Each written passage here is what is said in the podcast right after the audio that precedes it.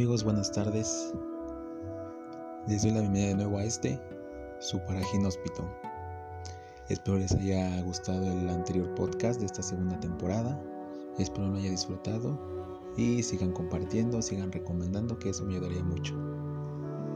Y pues bueno, el día de hoy hablaremos de un tema interesante, un tema que tal vez muchas personas no hayan escuchado hablar pero vale la pena pues conocerlo, ¿no?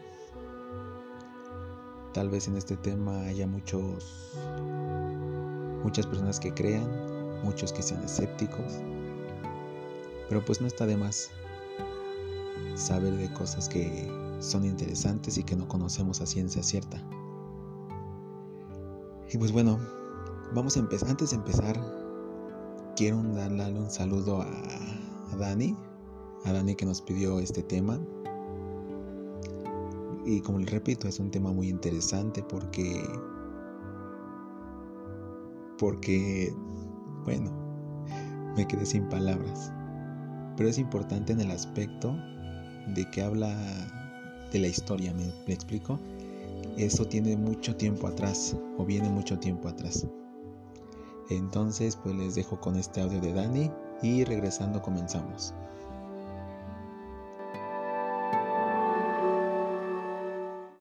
Hola a todos, buenas noches, ¿qué tal amigos? ¿Cómo están? A todos los que escuchan y siguen al canal de mi hermano Andrés Sánchez, eh, que, que, en este canal que se llama Para Ginóspito, en donde pues aquí él realmente se enfoca a hablar de temas que a mí me gustan, a él le, le apasionan. Y pues otra vez, eh, mi hermano, es un gusto volver a estar aquí me alegra, me alegra que haya una segunda temporada.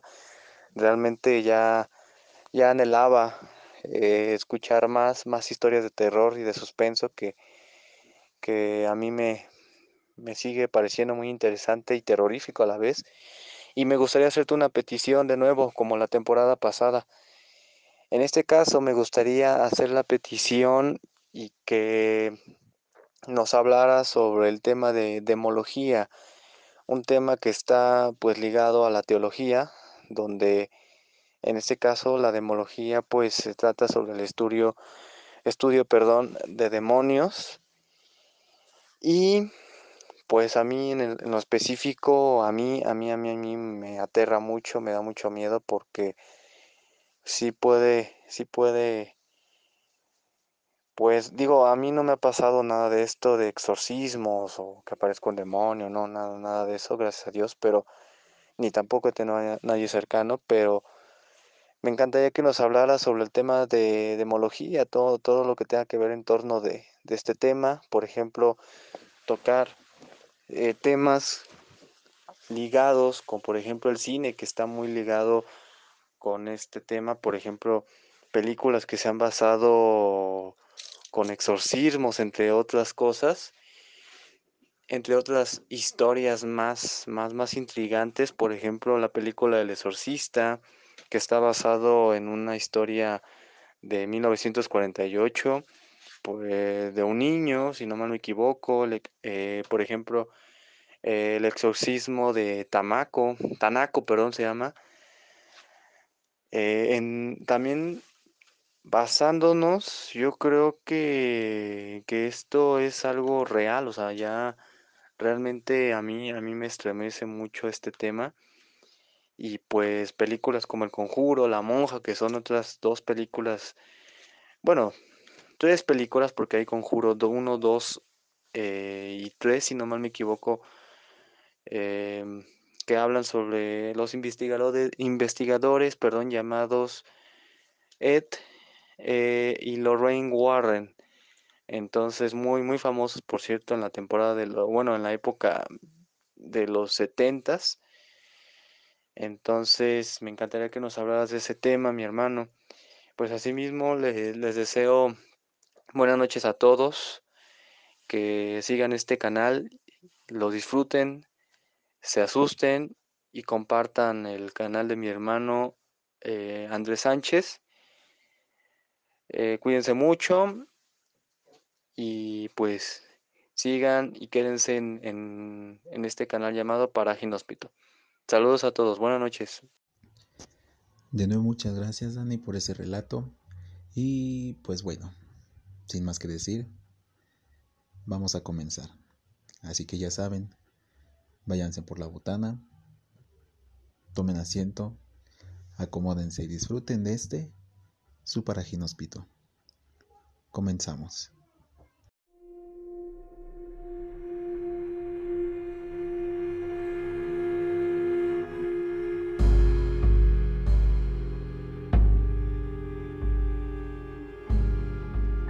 El Ars Goetia de Leyemeton, sus 72 demonios y los reyes cardinales.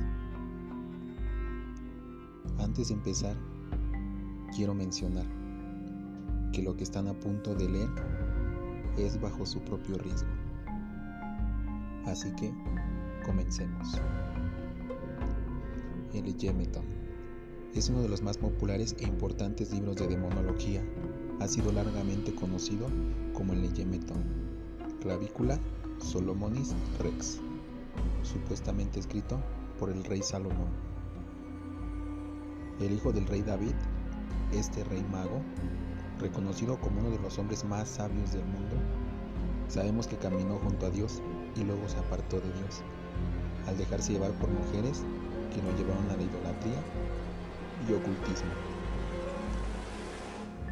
En este hilo no hablaremos del rey Salomón, que está en la Biblia, no al menos en esta ocasión. Vamos a estudiar este personaje mezclado con la magia y el esoterismo. A partir de esto veremos cuán peligroso es este conocimiento, cómo lleva todo esto al alejamiento progresivo de Dios y que supuestamente estos textos fueron dejados a Rowan para que éste aprendiera de sus conocimientos. Estamos entonces ante los grimorios más populares del siglo XVII.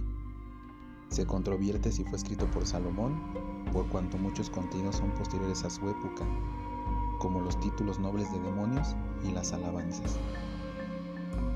Pero, ¿qué contiene a grandes rasgos? Pues básicamente, al inspirarse en sincretismo, contextos cabalísticos y misticismo musulmán, contiene hechizos con objetos y talismanes muy difíciles de construir, pero extremadamente poderosos. Rituales para obtener dinero, amor, poder y conocimiento sellos para invocar ángeles divinos y obligar a la voluntad del invocante, sellos para invocar y aprisionar demonios, métodos para encontrar objetos robados, tesoros, crear talismanes poderosos y hasta fórmulas como aquella con la cual obtienes invisibilidad, entre otros. Lo irónico es que siempre antes de realizar un ritual, pide la protección divina de Dios y luego performar los rituales, lo que menos hace Yahvé es proteger a los magos, porque esto está condenado por Dios. La llave menor de Salomón contiene detalladas descripciones de espíritus, así como los conjuros necesarios para invocarlos y hacer lo que el conjurador, aquí llamado exorcista, los obligue a hacer. La llave menor de Salomón fue editada por el famoso Alistair Crowley en 1904 y lo usó para sus rituales. Si bien se niega que su autoría fuera directa del rey Salomón, los historiadores han, convenido en que fue basado en manuscritos del monarca. Esto si fueron originales y su información compilada en el texto. Este grimorio está dividido en cinco partes. La primera es el Ars Goetia, que trata de demonología, absolutamente ocultista. Es muy peligrosa y puede conllevar a degradar a sapiente espiritual como materialmente. La segunda es el Ars Teoria Goetia. trae una clasificación de los espíritus aéreos y cómo invocarlos. La tercera es el Ars Paulina. Trae conocimiento de angelojolía y cómo invocar los ángeles de Dios. De esto último, quizá haga un podcast después. La cuarta es el Ars Almadel. Habla sobre cómo hacer un almadel es decir, una tablilla de cera con sellos protectores, sus materiales de construcción y las peticiones razonables como justas a los ángeles, entre otras cosas. La quinta es el Ars Notoria. Trae varios rezos mágicos en lenguas antiguas como el hebreo y el griego. Habla sobre su pronunciación y la relación de estos rituales con la universalidad de la ciencia. El Ars Goetia contiene las descripciones de los 72 demonios que el rey Salomón dijo haber evocado y confinado en un recipiente de bronce sellado por símbolos mágicos, obligándolos a trabajar para él. Influencia cultural. Esto último es muy curioso, por cuanto que, a que fue tan famosa la magia del rey Salomón que traspasó otras culturas. Por ejemplo, el famoso libro Las Mil y Una Noches, una recopilación de cuentos árabes y musulmanes, donde cuenta que Suleimán, hijo de David, el señor de los Ifrits, que ellos lo asocian directamente con los genios que pueden ser buenos o malos, como este personaje que corresponde al monarca. Él castiga a los genios rebeldes que desobedecen y los encierra en jarrones tapados con un sello de plomo donde figura el hombre de ala. En estos jarrones se inspiran las famosas lámparas donde se encierran los genios lo que coincide con la leyenda de que el rey Salomón capturó y sometió a los 72 demonios, obligó a que trabajaran y construyeran gran parte de obras de arquitectura como el Templo de Salomón, cuyos últimos vestigios aún subsisten hoy en día en el Muro de las Lamentaciones. Dicho barril de bronce fue arrojado a las profundidades de un lago. Este fue encontrado por los babilonios que sin pensarlo abrieron el barril y libraron a los demonios que regresaron al infierno a cada uno de sus lugares, a excepción de Belial, que se dice permaneció con el pueblo en este plano terrenal. Demonios y genios. La diferencia esencial entre genios y demonios es puramente cultural. Demonio, para los griegos, realmente significa espíritu, pero con el tiempo llegó a tener ese sentido maléfico. Los demonios tienen una connotación negativa porque se supone que son la antítesis de los ángeles y en teoría súbditos y esclavos de Satán en la cultura occidental. Mientras que los genios provienen de la cultura árabe o islámica, o donde hay genios buenos y genios malos. En la cultura mesopotámica, los genios eran considerados casi divinos, sin llegar a ser dioses, y eran los guardianes de los lugares a donde el ser humano no tenía acceso. En las tradiciones más antiguas, los genios eran los espíritus de pueblos desaparecidos, que actuaban de noche y se escondían al despuntar el día. Otras dicen que son seres mitológicos elementales de la naturaleza, que pueden, según su talante, atacar o ayudar al ser humano. Numeratio Daimon. Como la lista es extensa, pronto les brindaré algo esencial. Todos estos demonios tienen sus mantras y sus pronunciaciones junto con direcciones, tarot, metales, elementos zodiacos, velas e inciensos determinados para su evocación. Los cuatro reyes cardinales. Si bien estamos ante lo que parecían ser 72 demonios de alta jerarquía, con títulos de nobleza tales como duques, príncipes, condes, marqueses, caballeros y presidentes. Hay que establecer que ésta se divide en tres altas jerarquías, de las cuales en este hilo les hablaré de la jerarquía subordinada de la demonología, donde se encuentran los reyes cardinales. En realidad, debe guardarse especial cuidado y temor de los reyes de los puntos cardinales, con características propias y comandan legiones infernales, Bael, Amaimón, Siminiar y Gab. Rey Bael el primer rey del infierno se le suele representar con tres cabezas, hombre, sapo y gato. Comanda sobre 66 legiones de demonios y enseña el arte de la invisibilidad. Bael o Baal es el primer espíritu de Goetia. Es un rey que gobierna en el este, señor de la tempestad y de la fecundidad. Su nombre viene de la palabra Baal y significa dueño, señor su manifiesto bajo variadas formas, a veces como un hombre y a veces de todas las formas posibles de una vez. Bael es también llamado Belzebut, Enlil, Bel, Pirgub, Baal, Zebul y Belzebú. Es dios de las tormentas, las condiciones atmosféricas, el viento, la lluvia y el aire. Bael posee la capacidad de hacer al invocar invisible en el sentido de que los hechizos realizados se vuelven indetectables por cualquier otro invocador u oráculo. Proporciona conocimientos sobre ciencias, ayuda en viaje astral, responde correctamente todas las preguntas solicitadas y ayuda en conquistas profesionales. Rey Amaimón.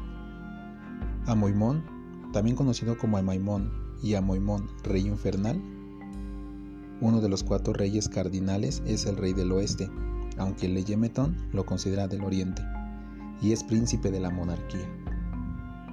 A diferencia de lo que se cree que los demonios solo se le evoca de noche, en realidad a Amaimón se le evoca por la mañana, desde las 9 a las 12, y por la tarde de 15 a 18 horas. Se aparece rodeado de llamas, enseña astrología y artes liberales, descubre a sus amigos los tesoros guardados por los demonios. Es el único con poder sobre Asmodai comanda a los ángeles caídos y a las potencias, y ordena 36 legiones. Su lugarteniente es Asmoda, o Asmodeo, el primer príncipe de sus estados. Una curiosa característica de este demonio es que se muestra durante la evocación de Asmodai, en apariencia elegante y educada. Porque si no lo hace, Amayón lo engañará y destruirá toda su obra se dice que Amaimón tiene un aliento mortal y venenoso. La menor llave de Salomón afirma que el exorcista o predistigidator debe estar en posesión de un anillo de plata, debidamente consagrado y usado en el dedo medio como una forma de protección contra este aliento astral venenoso. Rey Siminiar. En demonología, Siminiar o Simimar es uno de los cuatro reyes principales que tienen poder sobre los 62 demonios supuestamente limitadas por el rey Salomón, según el Arsgoetia. Estamos ante el rey Caldinar del norte. Su reino colinda con el de Amaimón en el oeste, siendo reconocido como el comandante del noroeste. Su evocación no debe ser a la ligera, debido a que no le gusta ser molestado por ende se requieren condiciones excepcionales como en las grandes e impredecibles ocasiones. Rey Gab. Gab es un poderoso príncipe y gran presidente del infierno, comandando 66 legiones de demonios.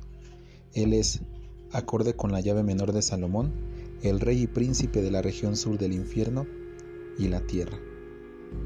Gab controla específicamente el elemento del agua, y reina sobre los elementales de agua o los demonios del agua. Es un espíritu adivinatorio, así como puede actuar como un acelerador de comportamiento social, se lee como un individuo, se porta, es percibido y leído por el lenguaje corporal, la postura, etc. Cap es también un espíritu de proyección astral y de sueños, así que pueden terminar invocándolo en los sueños de manera involuntaria y terminar pactando con él. Gab enseña filosofía, puede provocar amor u odio, hacer insensible a los hombres, dar respuestas verdaderas sobre pasado, presente y futuro y puede hacer ignorantes a los hombres. Por siglos, el Eyemeton ha sido una obra de referencia en el campo del ocultismo, un libro que ha suscitado muchas controversias controversias sobre sus verdaderas raíces y que, aún en la actualidad, guarda cierto grado de incertidumbre en relación si Salomón tuvo o no que ver con la misma que en caso de ser cierto, al menos sus últimas ediciones. Implican que hay un cierto grado de manipulación por la confusión conceptual y las ciertas contradicciones que aún se vislumbran en la obra. Por ello, cada vez se desacredita y se disminuye su credibilidad. Sin embargo, no está de más advertir que no es un libro recomendable para cualquiera, y mucho menos a quienes ven esta clase de artes ocultas como un juego. El Egemeton podría ser uno de los grimorios más antiguos del mundo, y ello conduce a que podría transmitir de forma cruda las verdades sobre el contacto de las fuerzas con demonios y ángeles del mundo espiritual.